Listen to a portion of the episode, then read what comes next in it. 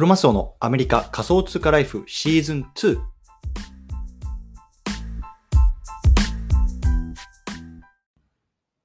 皆さんおはようございます。アメリカ西海岸在住のクロマスオです。今日は1月23日日曜日の朝ですね。皆さんいかがお過ごしでしょうか？今日も早速聞くだけアメリカ仮想通貨ライフ始めていきたいと思います。よろしくお願いいたします。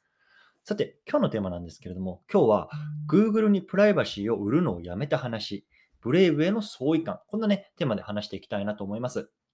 ね、対象のリスナーさんは、ね、最近ね、こう広告がね、たくさんネットでね、出てきて嫌だなとかね、あとはね、ちょっともうこれ検索するのがちょっとブラウザが遅いんだよなとか、あとはね、一方でこう、最近こう、プライバシーの問題とかっていろいろ叫ばれてるけど、これどういうことなのとかね、そんな風にね、思ってる方向けの内容になってます。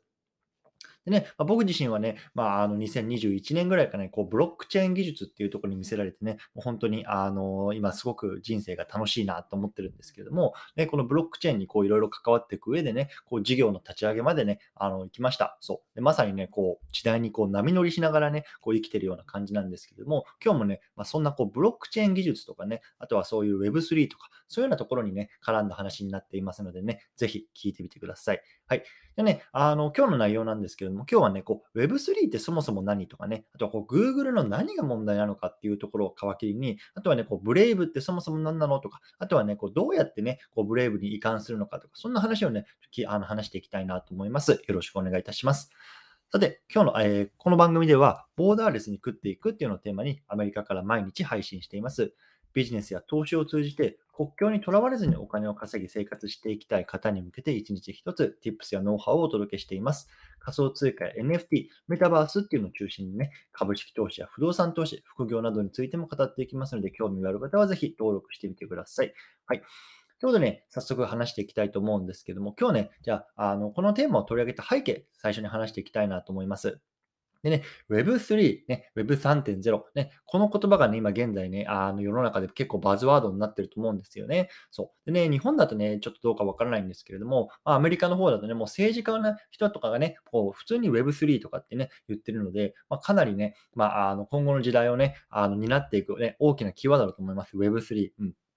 でね、そもそも Web3 って何なのっていう方いると思うんですけれども、ね、Web3 の前にやっぱり Web1、Web2 っていうのがありまして、そっちの方をね、説明しながらいきたいなと思います。ね、で、Web1、ね、これ何なのかっていうと、いわゆるね、インターネットの黎明期ですね。例えばね、90年代から2020年、2000年代のね、こう初頭とかですよね。ね、マイクロソフトができてとか、Google ができてとか、まあそういう時代ですよね。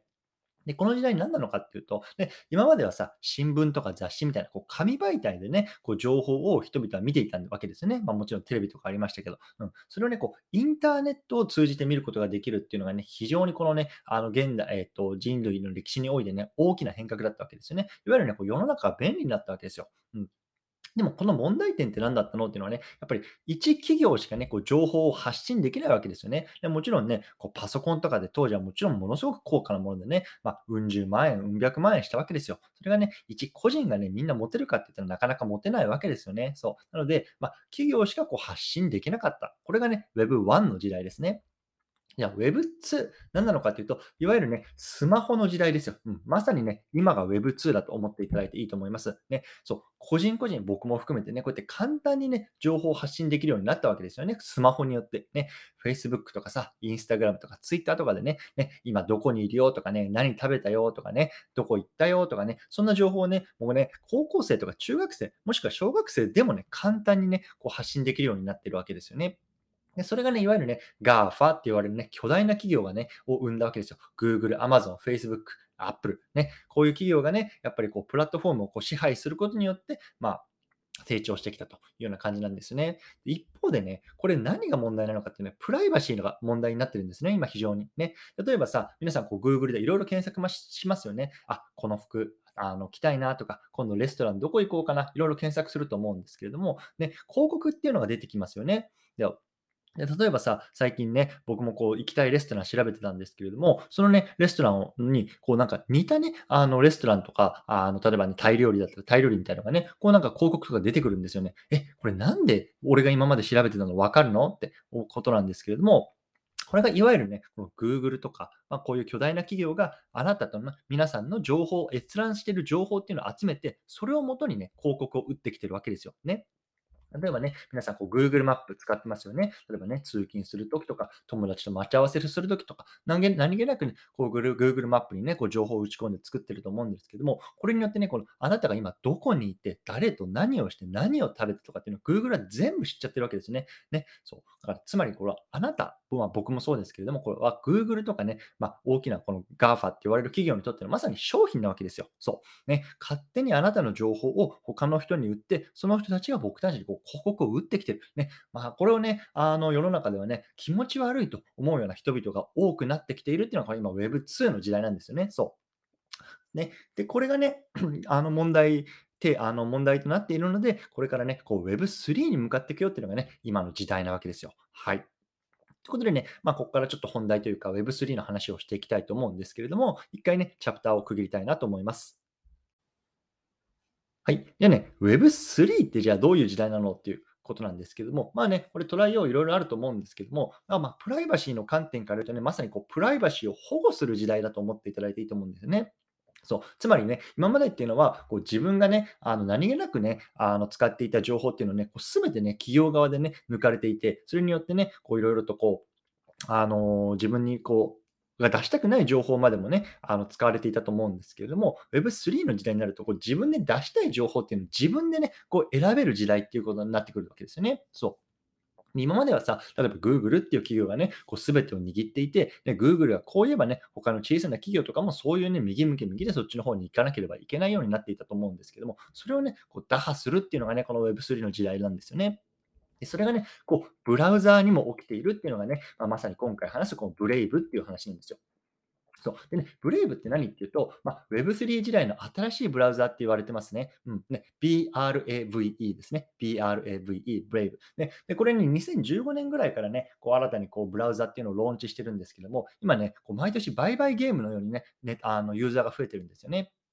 でね、毎年こう12月にね、あのダウンロードされた人数とかっていうのをね、あの公開しているんですけれども、2021年、まあ1ヶ月前のね、末でね、まあ、大体こう世界で5000万人ぐらいがね、まあ、使われてるって言われています。ね、2020年は2500万人だったのが、こう21年で5000万人、つまり多分22年はね、こう1億人とか2億人っていうところに乗ってくるんじゃないかっていうね、もうまさにこう、急上昇してるね、ブラウザーなんですよね。ですね。ちょそもそもブラウザーって何？って方に、あのー、簡単に説明しておくと、ね、皆さんね、こうインターネットを使うとき何使ってますか、ね、例えば Google Chrome とかさ、インターネットエクスプローラーとかね、もしかしたら iPhone 使ってることは Safari を使ってるかもしれませんよね。そう。これがね、いわゆるブラウザーってものなんですけれども、ね、彼らはいわゆるね、広告収入できてるわけですよね。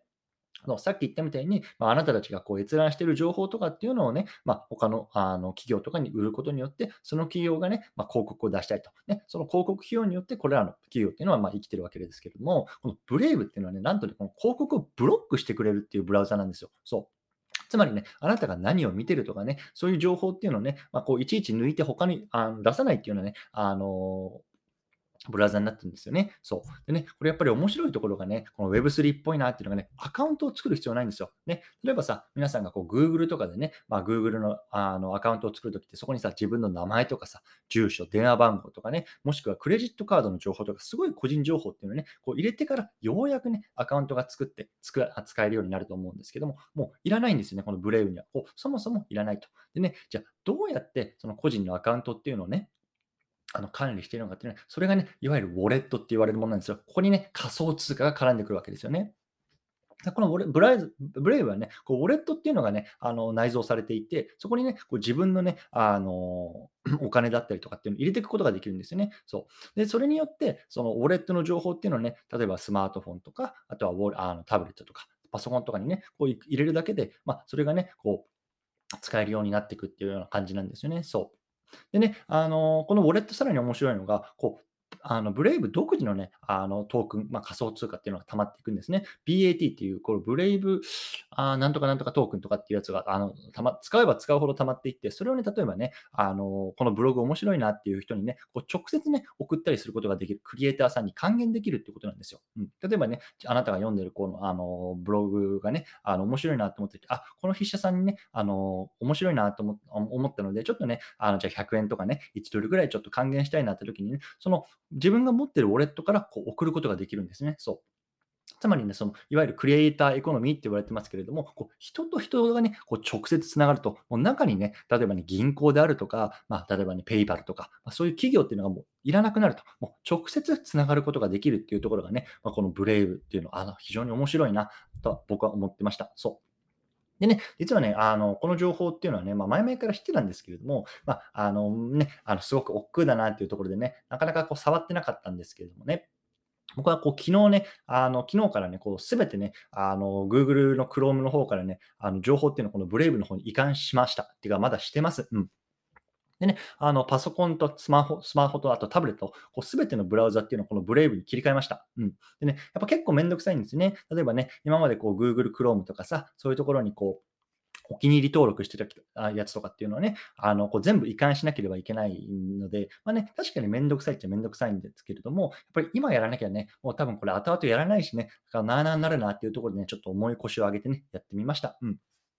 でね、最後簡単にこれどうやってやるのかっていうところを、まあ、あの話しておこうと思うんですけども、本当簡単で、えっと、Brave って BRAVE、ブラウザーっていうね、あのインターネットで調べてみてください。でそしたらね、あのダウンロードすることできるんですね。これもちろんね、あの iPhone とかでもね、あのアプリがあります。で、これダウンロードすると。そう。でね、あのお気に入りをインポートっていうね、あの項目が設定欄にあるので、それをね、あのクリックしていただくと、今まで使ってた、例えばインターネットエクスプローラーとか、えっ、ー、と、サファリとか、えっ、ー、と、Chrome とかね、そういうところがね、選択できるので、それでね、あのインポートっていうボタンを押すとね、一瞬でね、すべての情報がね、あのインポートされます。そう。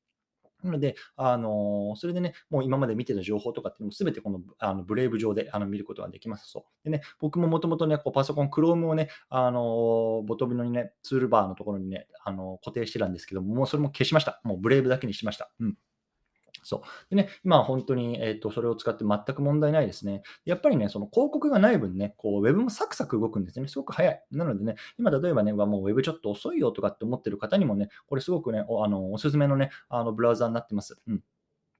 で、あのね、あの iPhone とかタブレットももちろん同期できるので、まあ、そのあたりもね、まあ、ぜひやってみていたはいかがでしょうかというところでね、今日はこのあたりにしたいなと思います。はい。ということでね、今日、最後まとめていきたいと思います。今日はね、こう Google にプライバシーを売るのをやめた話、ブレイブへの相違感、こんなね、テーマで話してきました。ね、今日はこう Web3 ってそもそも何なの ?Google と何が問題なのかっていうところを話しています。そしてね、次、こうブレイブってそもそも何なの？これ Web3 時代の新しいブラウザって言われてますね。